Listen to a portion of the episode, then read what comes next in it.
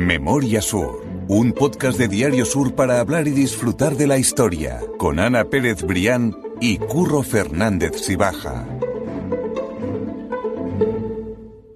Hola Ana, ¿qué tal? Hola Curro, buenos días.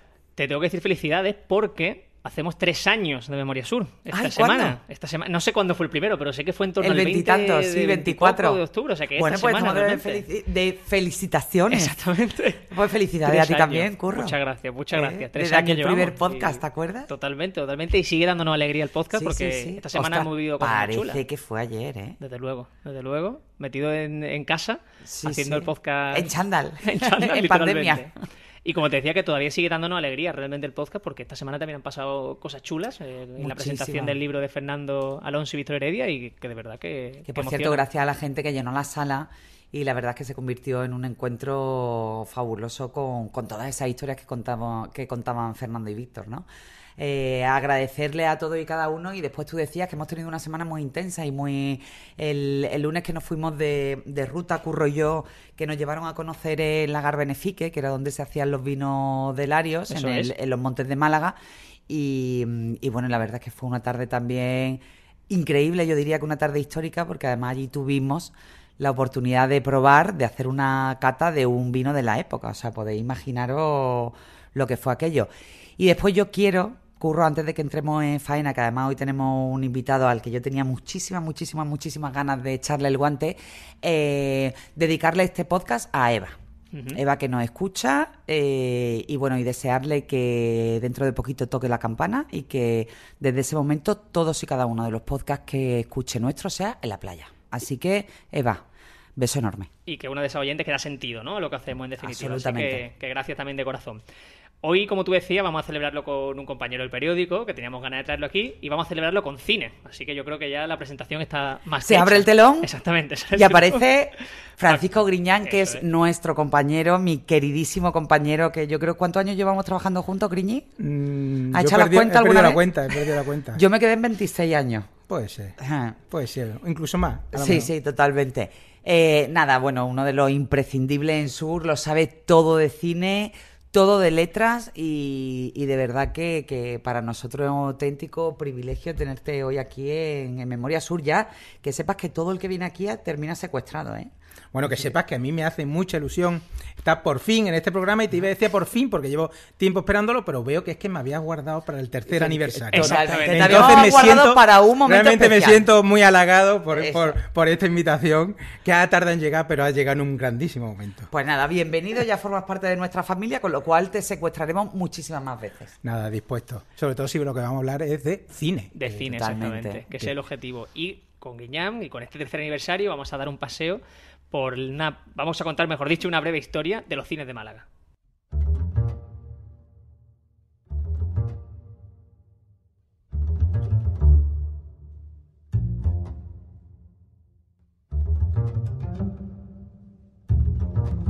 Hay un podcast, Ana, que a mí me encanta, que es el Hotel Jorge Juan, y una de las preguntas que le hacen a todos los entrevistados es ¿qué película fue la primera que visteis dos veces? Así que yo creo que para meternos en situación me apetece preguntaros cuál fue esa primera película que vosotros visteis dos veces, e imagino que en un cine de Málaga, por supuesto. Pero dos pues, veces- dos veces- eh, eh, pregunta difícil incluso eh, para alguien Bueno, que se dedica normalmente a esta. Bueno, yo, yo lo que sí tengo conciencia es de, de- para mí la- la- una película que me marcó y cuando la vi por segunda vez me, me- me fascinó es una película que se llama Matar a un ruiseñor, que es un Hombre. clásico de nuestro cine. Sí, totalmente. Eh, total, eh, con ese Gregory Peck Ah, y, y ese debut de la J. Pacula en la dirección, que a, que a mí esa película me ha fascinado, con esa niña protagonista que siempre, la vi de niño y esas películas además que te hablan de la América profunda, de, de esas películas de- del racismo. Sí, que Y- te y- marcan al Y a mí me marcó mucho aquello porque es la primera vez que yo vi aquello en, en pantalla, después esa película que vi por segunda vez y todavía me gustó mucho más porque ese Gregory Peck está impresionante. Impresionante, es que Uno de era la mejores época papeles. dorada del cine, madre mía. ¿no? Así que yo seguro que por segunda vez vi seguramente estas películas de pequeños de, de Disney, sería Sí, probablemente sí, de sí, Disney, infantiles. como, Sí. como ahora mi- mis niños, ahora que eso sí tenían posibilidad de repetirla en DVD, me, la- eran capaces de verla 30 veces para desesperación de sus Ah, padres, sí, sí, sí. pero yo creo que de niños pues, también seguro que vienen una de aquellas, aquellas de Herbie, a mí me gustan mucho las de Herbie y el volante loco. Ah, sí, me total. Bueno, yo recuerdo la primera película, la primera película que, la primera que vi no la recuerdo, pero sí recuerdo la primera vez que mi hermano y yo nos quedamos solos en casa y mis padres nos alquilaron una película en un videoclub. Y aquello fue un acontecimiento Un brutal. ¿no? Y era una película que se llamaba, que tú la vas a conocer seguro, El abuelo está loco. Que era, no sé, de, los de los niños, yo creo que eran de los niños de Mary Poppins. Mm. Y, y bueno, y aquella película nos pareció, claro, fue como... Subidón, bueno, ya ¿no? somos mayores, ¿no? La peli era... Pero después la- las películas que veía una y otra vez en bucle, que me las conozco todas, todas, absolutamente todas de memoria, son las de Marisol y Rocío Durcal. Yo es que he crecido con esas pelis. La primera que vi en el cine no la recuerdo bien, sin embargo. Bueno, yo siempre cuento que, claro, mi padre, además de fotógrafo de- de- reconocido gran Málaga, Eugenio discul- Griñán. disculparme este, este pequeño golpe de nepotismo, pero, pero mucho menos. eh, Bueno, sin duda ha sido una firma de, de los grandes fotógrafos de Málaga. También tenía, en principio, antes tuvo un videoclub, pero antes en videoclub tuvo una tienda de alquiler de Super 8. Yo siempre cuento que de pequeño me caí en la marmita del Super Claro. 8 Claro. porque mm, y desde entonces no pude escapar de aquello, ¿no? Y, y- y era no solo del cine, del cine de Sana Blanca, hoy el cine evidentemente ha cambiado mucho, las series, ya hay pantallas de cine que yo creo que eran más grandes que algunos cines de, de, los- de aquello cuando empezaron los multicines, pues eh, hay, hay ya salas de cine en casa que son más grandes que, que- que aquello. Pero bueno, de la época dorada del cine y, y de ese cine de sábana blanca de fin de semana con el Super 8 proyectado sobre una pared, aqu- aquella magia evidentemente Increíble. es de la, es de pero, la que pero, alimentó. aquello tenía, pero aquello tenía sabor. Efectivamente, ¿Eh? Mm. efectivamente. Aquello tenía una liturgia que, bueno, yo recuerdo que la gente, cuando el videoclub la gente iba con- y alquilaba la película. Cuando el Super 8 la gente iba, alquilaba la película y la máquina. Normalmente alquilaban Sí, sí, las dos cosas. se la llevaban el viernes y la devolvían el lunes. Es decir, Claro. que, que existía esta historia de Qué que era llevarte el cine a casa era literal. Total. Que bueno, pues yo quería introducir el tema con esas primeras veces, como estamos hablando, y, y para hablar precisamente del primer cine de Málaga, que estamos hablando del Pascualini, y que me apetece que nos cuente un poco, pues, eh, de qué año estamos hablando exactamente, dónde estaba este cine, Un porque símbolo, habrá ¿eh, mucha gente que Sí, lo recordará, pero de mi generación, por ejemplo, yo no tengo ni idea ni de que existía el Pascualini, o sea que aquí tenemos que... Mm. No, no, yo, también fue un cine al que llegué mm, una vez que me dediqué a, a- a- a escribir de cine y a, y a investigar sobre el cine en Málaga, ¿no? Eh, eh, la verdad que fue maravilloso que Antonio Bandera en la edición de los Goya 2021 hablara del cine Pascualini y todo el mundo en toda España se enterara en esa gala de los Goya que él presentó que el cine Pascualini estaba precisamente donde hoy está el Teatro del Soho CaixaBank, ¿no? Es decir, que, que había habido una continuidad desde esos comienzos del cine, que fueron los comienzos del, del siglo XX, y era en realidad, el Pascualini no era un cine de Málaga, era, era un cine de la época en la que el, el dueño tampoco era ni siquiera de Málaga, sino que esta gente se dedicaban a ir por, por toda Andalucía eh, pues, y, estaban, estaban temporadas en Málaga, en Granada, en Almería, en Cádiz, hasta que finalmente este hombre se establece en 1907 y se establece en Málaga. O sea, como un cine ambulante, ¿no? Por pero, era, pero fue un cine eh, que tuvo tanta fama que, que, por ejemplo, el cine eh, donde lo tenía en Cádiz eh, lo vende y el que lo compra no le cambia el nombre al cine. Siguió siendo el Pascualini, aunque, aunque era otro, otro mítico exhibidor que era Juan de la Rosa, ¿no? Bueno, pues bueno. eh, Pascualini viene en realidad, era Emilio Pascual, que, que italianizó el, el- el nombre su- eh, suyo y empezó a poner películas y fue, y, y fue una marca absoluta que además no solo fue un cine pionero en Málaga, sino que a él le debemos la película más antigua que se conservan eh, imágenes de Málaga, que es Un día por Málaga, una película de 1914 que, que es muy curiosa porque es un reportaje de Málaga, pero no porque eh, no es exactamente un reportaje sobre Málaga, sino sobre los malagueños. Salen miles de personas. Es como si fuera un Facebook brutal de la Sí, época. sí. Y claro, el origen, el por qué existe esa película es porque la película la encargó el cine. Y no encargó un- una película sobre Málaga, sino de los malagueños para que ellos se vieran en pantalla. Claro, grabar Ah, Málaga de algún modo, claro. Pero grabar sobre todo a Sí, gente. sí. Entonces, el tío puso la cámara en el parque un domingo, todo el mundo vestido de domingo, Claro. pasando por el parque, y pasan cientos de personas. En el club de tenis, cuando había también una celebración, y pasan cientos de personas. Es decir, en la salida de misa, como aquellas primeras películas de Lumière, claro. y, y cientos de personas saliendo, saliendo de misa. Bueno, eh, eh, es, curi- es muy graciosa la imagen porque primero salen los hombres y después salen las mujeres. Claro. Porque entonces, antiguamente las mujeres son las que se ponían delante Sí, sí, y los sí. hombres se ponían detrás, ¿no? Mm. Ahí se ve la división también social de la época, ¿no? La verdad que está, está muy bien, muy bien esa película y resulta que el tío, con, con, con Con mucha vista comercial, no encarga una, un- una película sobre Málaga, sino sobre los malagueños. Así que las imágenes de los malagueños más antiguos que hay en El el, séptimo Facebook- el arte, Facebook más el antiguo Facebook, es efectivamente, principios del siglo es- es- es- es esa película. Bueno, pues esto se lo debimos gracias al Pascualini, que estuvo ahí en, calle, en la actual calle Córdoba y que fue el, el cine, por, por desgracia, murió con la guerra civil porque le cayó una bomba justo durante la guerra civil y, y ya no se reconstruyó más. Pero el es cine. curioso que la gente sigue recordando ese cine en concreto, ¿eh? O sea, después ha habido muchos cines históricos en Málaga, pero el Pascualini es- se ha convertido en algo absolutamente simbólico y estamos hablando del año 1907. O sea, pero vivió, del siglo vivió XX, durante claro. casi cuatro décadas. Sí, es decir, sí, sí. muchas generaciones de, aquella- de- de principios de siglo pasaron por ese cine. Además, era un cine popular que no valía tan caro como otro. Que podía ir toda la- Era, era, en realidad, hoy no hubiéramos ido ninguno de nosotros, porque era de chapa de, de- de metálica, figuraron el calor que tenía Claro, que hacer en verano. invernadero o sea que, vamos, mm, tela, tela. Y además, el, el propio cine sale también reflejado en esta película que digo de 1914 y está curioso porque se ve que el, que el operador le dijo, mira, si la gente se remolina adelante, tú me los quitas a un policía. Y era un policía de la época de 1914. Y empieza a darle torta a los niños.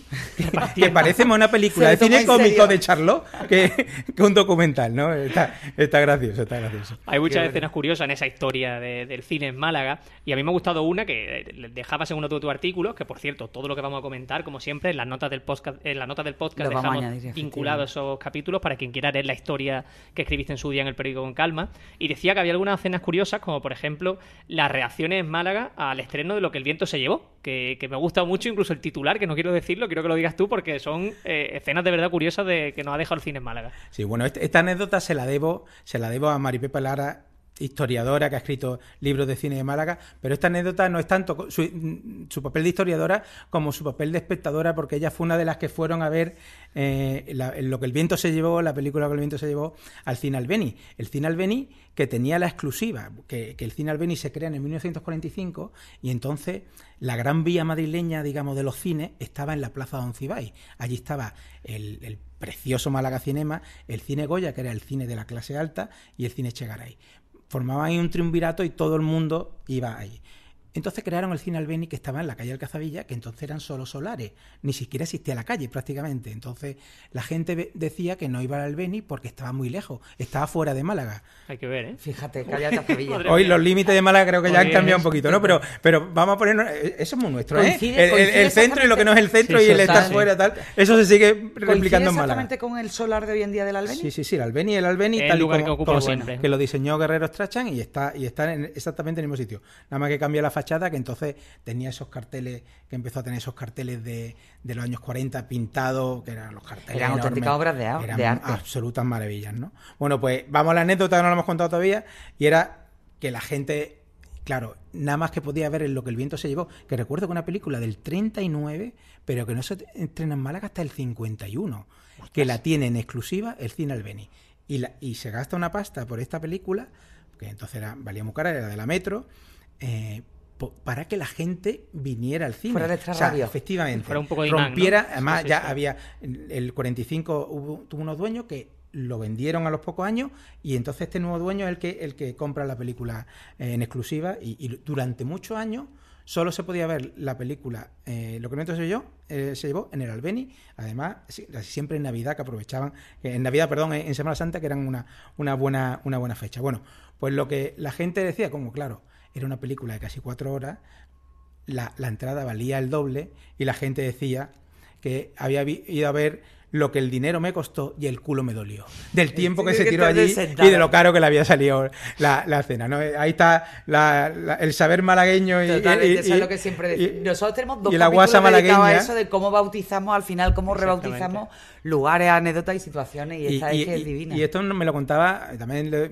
recuerdo a Guillermo Jiménez Merdú, eh, gran periodista que le doy un saludo desde aquí, que, que él también se dedicó a hacer cine. Bueno, él, él tuvo un programa, ¿sabéis que Guillermo era un, pro- era un profesional de la radio? Y sabéis que él tuvo un programa, él tiene un premio Onda Sí, y lo sí. tiene fundamentalmente por un programa de cine. Ah, Él tuvo un programa de cine que se titulaba... eh, mm, ahora no me voy a acordar cómo se titula, pero era un carrusel deportivo en el que él emitía las películas. Es decir, se iba al cine y cuando no había el diálogo, él la- las describía. Y los Increíble. cines de Málaga se- al principio no quería ninguno y cuando dice, pero a partir de que empecé a hacerlo, de pronto las- los cines se llenaban. Atraía a la Incluso gente. dice, películas malísimas, dice, es que es mucho más buena cuando tú la cuentas. y, y- y los cines y los cines se llenaron gracias a, a esto de Guillermo, que, que fue un periodista fundamental de, de Que cine. sigue con nosotros y sigue además con nosotros, pero eso le mando un aquí- saludo, desde aquí efectivamente. un abrazo enorme, sí, Efectivamente. Bueno, pues él tuvo este, este programa que me parece una auténtica genialidad y que te habla o sea, de una época en la que no había televisión Totalmente. y en la y en la que la radio era era un órgano muy potente y el cine lo era lo era todo y que incluso una película hablada eh, comentada eh, Tenía tenía, éxito, tenía sí, un sí, éxito sí. tremendo, ¿no? Claro. Pues pues ese, ese fue Guillermo. Esta anécdota me la, me la contó Guillermo y la frase me la recordaba Mar- Mari Pepa Lara de, de este cine que estaba en, en el extrarradio de Málaga y que hoy, hoy no puede estar más, más céntrico. Más céntrico y ser más bonito, alguna. porque de verdad que a mí me encanta todavía. Y además, por suerte, tiene. es el último de los grandes cines de Málaga, sin duda alguna. ¿no? Yo creo que lo tenemos que reivindicar esto, reconocerlo al ayuntamiento y al Festival de Málaga, que, que es el que del que depende, con una cartelera que además mm, de la que muchos dudaron, pero gracias a esa cartelera aquí tenemos películas independientes, pe- películas fuera del, del- del ámbito comercial, en fuera del versión, circuito. eh, y siempre hay en versión gente, original. Y siempre hay gente en las como siempre de la gente. Albeni, ¿eh? Es que- Ah, un es que éxito total. Tiene, ha, ha sido un éxito absoluto porque es, existe- es un cine que no puedes ver normalmente en el resto. Entonces han sabido encontrar una parcela en la que no le hacen la competencia al resto de cines con las mismas películas, sino que atiende a un tipo de, de espectador que busca ese tipo de películas. Película en versión original, que, Versión a, a- original. a la gente todavía le sigue gustando. Es que el ¿Cómo sabor que- de Yo una película. ¿Cómo que todavía le sigue buscando? No, a ver si nos vamos a gustando enfadar en tú y el yo, sentido- ¿eh? No, Vamos a escúchame, hacer un no, poco no, de no, roper. vamos, vamos a los un poco de roper. Es que hace años en los periódicos Sí, nos llamaban los roper. Los porque roper, porque estábamos siempre estábamos peleando, eso, efectivamente. peleándonos. Pero después, nada, nos duraba 0,2. Eso pero era- era poco. No, a lo, que me, a lo que me refiero, vamos a ver, Griñi. Escucha, y ahora te voy a decir una cosa que sabes que te la digo siempre. Hay películas muy raras, no te estoy hablando de la película original americana, la típica comercial tal, que pero la peli rara, como yo te digo a ti, la iraní, en versión ¿La original. coreana? La coreana. Pues hay películas de- fantásticas. Pues, es que ya está, él me quiere llevar a mí la película, a la película iraní, yo le he dicho que no, no que ir, yo, y no yo, fíjate que me fío mucho de su criterio, ¿eh? Yo digo, si él tiene una visión, una visión muy exquisita, muy académica para determinadas películas, pero después, si a él le gusta la película, normalmente a mí también. Pero al cine iraní en versión mm, subtitulada todavía no, y al coreano tampoco. Bueno, pues yo acabo de ver en el Albeni Monstruos de Coreeda, la película japonesa. En y es japonés. una. Por supuesto. Es una absoluta maravilla. Vamos a ver que yo creo que todos sabemos leer, ¿no? Y a esta altura, Sí, en sí. alfabetismo en España Pero estamos. escucha, ¿tú sabes lo y- que me y- pasa y- a mí? y- que pierdo, que... que, mm, Que o te sea, el hilo, eso- Pierdo el hilo. Tú sabes eso que dura dos minutos. ya. En cuanto Me cuesta entrar. De pronto cuando dices, ah, pero no te das cuenta ni que está en japonés porque estás leyendo y, y no en japonés, en lo coreano o en inglés, o sea, lo que sea. Además, yo, yo tengo que decir que yo iba al cine, y, pero desde que hay plataformas en las que me he acostumbrado a ver las películas en versión original, mm, en casa siempre vemos las películas en versión y ya no resulta raro, a mí me resulta raro escuchar a Robert De Niro en, en español, porque eh, eso yo recuerdo siempre una Sí, no, anécdota sí, que trajeron a Kirk Douglas a un programa de televisión española y le pusieron una escena de Espartaco. Y dijo, y dijo, bueno, ¿recuerda usted esta escena? ¿Cómo se ve? Y dice, dice, es que ese no soy yo. Claro. Yo no hablo así. Claro. me, me pareció, me pare- o sea, aquello fue un impacto eh, en- para mucha gente porque nadie había pensado que, claro, aquí doblamos Que la película y, y te estoy hablando de puedo, puedo ser los años 80. O sea, que, en aquel momento prácticamente el cine de subtitulado era, era ínfimo, ¿no? Pero hoy día ya que tenemos esa oportunidad, yo recomiendo, recomiendo hacerlo porque una vez que te acostumbras a ver las películas en su versión original, las ves realmente como se hicieron, como están concebidas y de verdad que escuchar a los actores en su, en su idioma original Mm. es maravillosa. Y hasta aquí ha llegado mi speech. Aquí nos pasa lo contrario. En el podcast, como no nos ponen cara muchas veces, pues ahí nos jugamos con la voz y que imaginen cómo somos. Totalmente. Aquí, aquí lo contrario. Totalmente, totalmente. la otra parte. Pero no, pero eh, me parece eh, muy interesante. Es verdad que al final la- las películas en versión original siempre tienen el punto de la actuación del actor con el tono de voz, con Ah. lo que sea, que, que es cierto que siempre es un plus. Pero oye, que, que entiendo también. Bueno, al final el para, para sí, nosotros sí. Bruce Willis, eh, Bruce Willis siempre será Ramón Langa era ¿no? el que le ponía voz y Langa. Constantine Tino Romero, que al Bueno, final. la- la verdad que- es que. El tenemos. doblaje es y, el eso doblaje en España es, Eso es. fabuloso. Eso es. El doblaje en España ha estado siempre a un nivel extraordinario. ¿Quién no va a pensar en, en, en- perdón, Ramón Langa y no, Constantino Constantino Romero, Romero, perdón, han sido los Darth cuando hable Darth Vader, pues, Eso, hombre, Sí, sí, sí, sí. Eso es mítico. que, que como decía, claro, hace eso. Y recuerdo decía de la iglesia y dice, hace eso y claro, te acojona. Claro, que claro. es verdad el poder de la voz absoluto, ¿no? Eh, Totalmente. El- hablamos también ahora de uno de los cines que, que yo creo que todos van a recordar, los oyentes especialmente. Hablamos de La Historia, eh, quizá uno de los cines más emblemáticos o el más emblemático de la historia de Málaga. Se estrenó, se inauguró en 1966 y yo lo que quiero, porque eso yo por ejemplo no lo he vivido, es que me contéis cómo era ese cine, desde dónde estaba hasta cómo era esa entrada, cómo eran la- las salas, no sé, contadme que... Es que te tengo que decir, Grini, que Curro nació en el 93. ¿93, Pero Curro? 93, 93. Yo siempre No- no voy a decir lo que estoy pero pensando en este siempre momento. se lo, me encargo de repetírselo en el podcast porque me- antes de grabar me dice, bueno, pero el América Multicine, ¿dónde estaba? Y yo digo, Dios mío, el América Multicine, si es que el América si eso fue ayer, de ¿no? antes de ayer. Si es que fue ayer, lo del América Totalmente. Multicine. Yo Claro, tengo claro. entradas todavía del América Multicine. Totalmente. Bueno, pues vamos a contarle a Curro cómo era. No, pero me da, me da envidia, lo digo de verdad, porque en casa mis hermanos son mayores, sí, mis padres son bastante mayores, entonces al fin y al cabo lo que eh, quiero saber un poco cómo, cómo Vamos era ese ambiente, cómo era ese ambiente. Bueno, pues ¿Cómo es que la historia fue el gran cine de Málaga, El al menos para templo. mi generación. Sí. Es decir, yo, yo crecí en, en- en el cine Historia como, como tanta gente, como varias generaciones de, de los que nacimos en los 70, en los 80, pues, pues fue el gran cine de la época. Además, fue el cine que definitivamente trasladó esa gran vía malagueña que hablábamos que estaba en la Plaza Oncibay hacia... eh, La ahí también estaba, estaba pegado, lindando con el cine Victoria. Enfrente tenía El Andalucía. Andalucía, un poquito más abajo estaba El eh, Echegaray, que era maravilloso. Bueno, bueno, no, el Albéniz y, y después Y el, después el Echegaray, el Echegaray. pero que al final el Echegaray que mm, también pasó a ser del mismo grupo, esto fue un mismo grupo que además se, aquello se convirtió en la auténtica gran vía La meca del cine malagueño, sí, sí, Vamos, sí. Y, y las mejores películas de Málaga se estrenaban en el Astoria. En el Astoria. Todas esas se estrenaban. Con los lienzos, con los. eh, lo decíamos antes. Bueno, yo, siempre de arte. contaré que para mí lo más impactante fue un día en la que yo iba en coche, yo estoy en Marista, y había un semáforo delante del Cine Astoria, que estaba en la Plaza de la Merced, Plaza María Guerrero en realidad, que, es la- que es justo la que está al lado.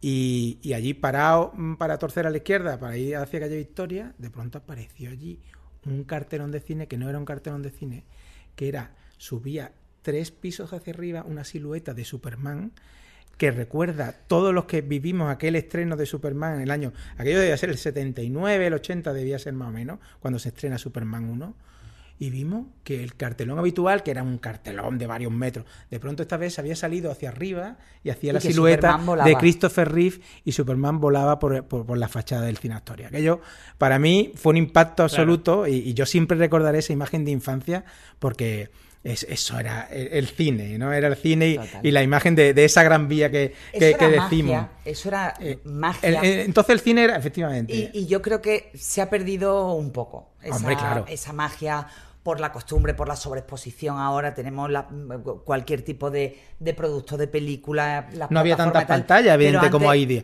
Hoy ya tenemos la multipantalla. Claro. Ahí la multipantalla, las series también han, han venido a pedir su sitio, evidentemente, y, y el cine ha, ha retrocedido, pero evidentemente todos los que nos hemos criado con, con, e- con esa, con esa escuela, eh, tene- tenemos esa magia de la sala oscura, eso de, de- esa comunión que aunque la estés viendo tú solo, pero la estás viendo con Sí. mucha gente. Sí, sí. y además yo, hay algo maravilloso, que es que ahora en el cine hay uno de los pocos sitios que ya es casi subversivo, es que en el que no puedes sacar el móvil.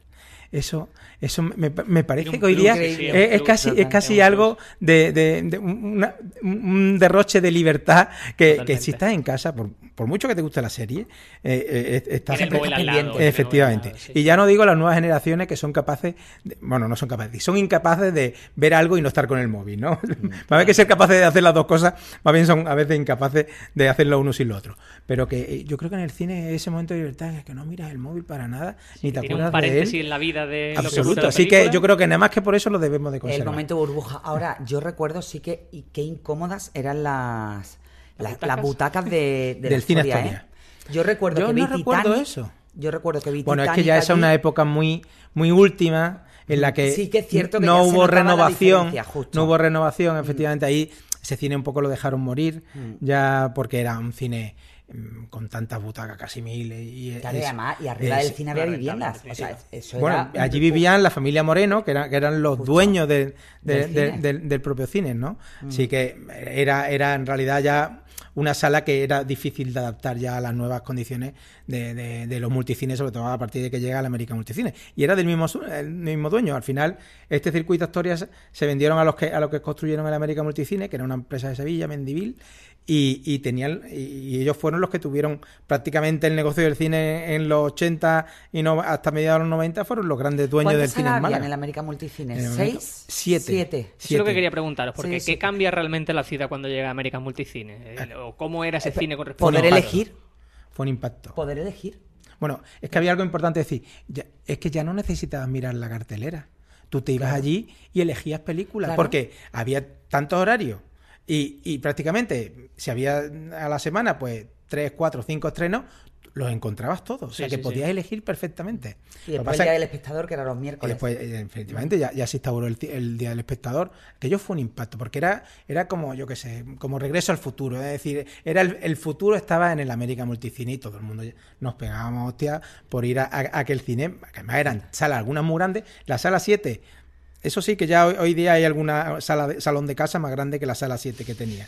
Pero, pero eh, tenía unas salas también enormes, porque es que es verdad tiene una sala enorme, y después te- estaba esa la picaresca, que yo reconozco que lo he hecho, y es que llega que no había entrada para mí, para mí, y entonces como no eran numeradas, me pedía para la de al lado y, y te colabas. Claro. Porque entrabas por la misma entrada. O veías dos películas con una entrada y te después saltaba pasaba, la te pasabas a la otra y, de- y después en, la- en la- en las que estaban llenas, pues resulta que faltaban butacas. Y, y ahí los acomodadores lo pasaban regular. Claro. Para intentar pillar, porque claro, no era numerado. Entonces, Era después pedir ya entrada para se pasó al cine que- numerado de nuevo, que eso es algo que, que existía en las salas de barrio y en las salas antiguas. Se pasó otra vez a- al cine numerado para que, para que no existiera esta picaresca. A mí me ha llamado también la atención eh, lo- los sucesos trágicos también que han ocurrido en torno al cine de Málaga, especialmente la vinculación eh, co- con, el fuego. Muchos cines al final sufrieron incendio, que me recordaba también es un poco a Cinema Paradiso, ¿no? Volviendo a esa historia de, películas eh, clásicas relacionadas con el cine. Eh, cuéntanos algunos de esos casos, cómo se produjeron esos incendios o, o, no sé, las consecuencias de todos esos incendios en definitiva. Esto, esto en realidad está muy ligado al, al cine mudo. Al cine mudo porque la película que se, que se usaba era inflamable. Que eso es lo que se ve en Cinema Paradiso. La-. Con el calor de, la, de, la, de, la, de los proyectores, que les faltaba además refrigeración, muchos de ellos mm, era, eran antiguos teatros adaptados, entonces no tenían refrigeración. y cuando metían aquello, el calor en las cabinas, bueno, aquello era insoportable Claro. muchas veces se quemaba la película y esa película a veces era imparable porque era como una mecha. Aquellas películas, hasta que al final se pasó ya a la película moderna, aquellas en, en principio eh, que eran de celulosa, eran de papel. eh, pues Eso ardía, claro, Eso ardía, sin ardía más rápido que. Y, y a mí me llamó la atención, yo cuando estaba haciendo la tesis y, y- y estaba mm, mirando en un periódico inglés una información sobre una película británica que habían rodado en Málaga y de pronto me encontré con una noticia de eh, Cinema Fire Panic que, y, y- y- y- veo que pone Málaga y digo, hostis, ¿y esto? Bueno, pues resulta que, que un cine de Málaga en, en aquella década de los 10, pues hubo un gran incendio en el Cinema Concert, que fue el teatro principal, que es donde está hoy la plaza de San Pedro de Alcántara, cerca donde está la librería eh, Proteo. Bueno, la plaza de San Pedro de Alcántara hay que recordar, si eh, eh, sabes lo que voy a contar, ¿no? Es que episodio. Curro me está mirando la cara y me conoce ya. Si nos vamos a los episodios de lugares que no se llaman así, conocida en Málaga como la Plaza de la Mierda o la Plaza de Rockberto. Eso es, Efectivamente. O sea que Sí, ya sí, sí, la sí. gente está perfectamente ubicada. Bueno, Es le están haciendo una remodelación que ya no le queda mucho y, Ya, claro, y no, ya parece la- que nos la van a dejar un poquito, mierda. un poquito De ahí cuando ¿no? estaba la taberna Alaska, que era maravilloso. que ahí se Totalmente. te quedaba andando por la plaza los pies pegados. Mm. Totalmente. Bueno, pues mm, la fecha era, era en 1923 cuando eh, entonces ese teatro principal se llamaba, cambió de nombre, porque era un teatro que venía del siglo XIX, a Cinema Concert, para, para tener más, una imagen de más modernidad, y, pero seguía teniendo una sola puerta por la que entraba y salía todo el mundo. Alguien gritó fuego y, y la gente empezó a salir despavorida, había 700 personas dentro y sobre todo aquello de que las mujeres y los niños primero no se respetó En absoluto. en absoluto y sobre todo hubo ni, muchos heridos, hasta 30 niños heridos, pisoteados. Por aplastamiento, literalmente. Pis- claro. Pisoteados Claro. por, por... O sea, al final el fuego no fue para tanto, es decir, no...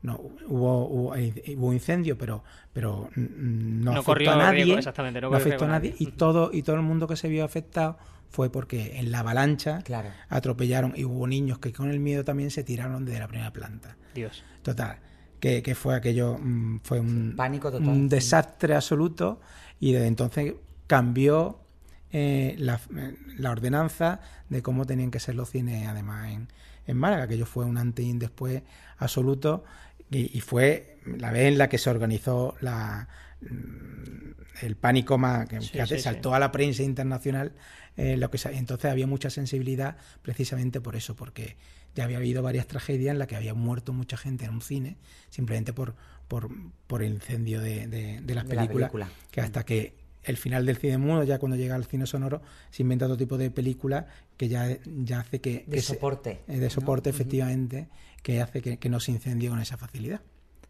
Al final, la historia del cine de Málaga también ha tenido sucesos trágicos, como decimos, y a día de hoy está más ligada al concepto del centro comercial y también queda algunas salas, eh, pues eh, como hemos dicho, ¿no? El cine Albeni más independiente, donde podemos encontrar eh, películas diferentes y que quizás siguen teniendo esa esencia de la que hablábamos antes, que, que se ha ido perdiendo poco a poco. Yo voy a ir cerrando el podcast porque llevamos más de 30 minutos aquí hablando. podemos estar aquí No- nos mañana. pasa mucho, o sea, es normal. y te Pero, lo no, pero tenemos que hacer uno- un segundo del Eso. Tenemos- tenemos- Yo lo que tema, iba a hombre, decir es tenemos eso, que, tema. que Para- la gente al final sepa que lo que hemos dado es simplemente unos primeros brochazos para que la gente se recuerde. Seguiremos y rodando. exactamente, pero, nunca mejor dicho. pero seguiremos rodando. Así que de corazón, mil gracias. De verdad que ha sido un placer. Bueno, Muchas que sepas que esto es solo el principio, ¿eh? Que no colgamos para nada el cartel de Dien y, y te esperamos porque... ¿A que se te ha pasado volando? esto esto va a ser como Humphrey Bogart ¿no? esto es el principio de una, De de una- una, larga de amistad en una este larga caso de una larga ristra de podcast Total. Eso una es larga ristra de podcast, además, de verdad. Eso esperamos de verdad. Mil gracias, de verdad. a vosotros y como siempre decimos en el otro podcast que tenemos en, en el periódico que rebobine por favor Es verdad, tenemos es verdad, lo, nombramos poco, Con- pero también sí, merece sí, la sí. pena con, Iván con Iván Gelipter. Gelipter, que hablamos de, de- de cine clásico, pues digo lo mismo que entonces. Nos vemos en el cine. Exactamente, así Perfecto. será. Bueno, yo ahora te veo a ti un ratillo Sí, en la, yo te voy a ver en la redacción. Me va a ver un poco más. Y nosotros también nos vamos a seguir viendo, Ana, porque Pues sí. seguimos avanzando en esta cuarta temporada. Y bueno, eh, yo estoy muy contento. Estamos haciendo muchas voces, muchas historias diferentes. o sea Sí, que a mí sobre todo lo que, lo que me gusta de estos últimos podcasts, y yo creo que la gente lo agradece, es que mm, estamos eh, recorriendo lugares, momentos y anécdotas en las que nos reconocemos todos fácilmente. Ya no estamos solamente en la parte del siglo XIX, que tal, sino que, bueno, es que hoy ha sido recorrer menos para ti que no habías nacido y que te lo perdono, Pero es que mucha sí. gente que escuche hoy el podcast es que se va a ver eh, una tarde de viernes. Yo creo que en hemos la- conectado con la memoria de Totalmente. muchísima, la Sí. memoria y el ocio de muchísima gente Y eso- durante su infancia y durante Y su eso es juventud. impagable. Así que, que nada, seguiremos por esta línea. Pues de corazón, Ana, mil gracias. A ti siempre ocurre. Memoria Sur es un podcast de Diario Sur. Escucha un nuevo episodio cada semana en iVoox, Spotify, Apple Podcast y consulta las referencias de este episodio en diariosur.es.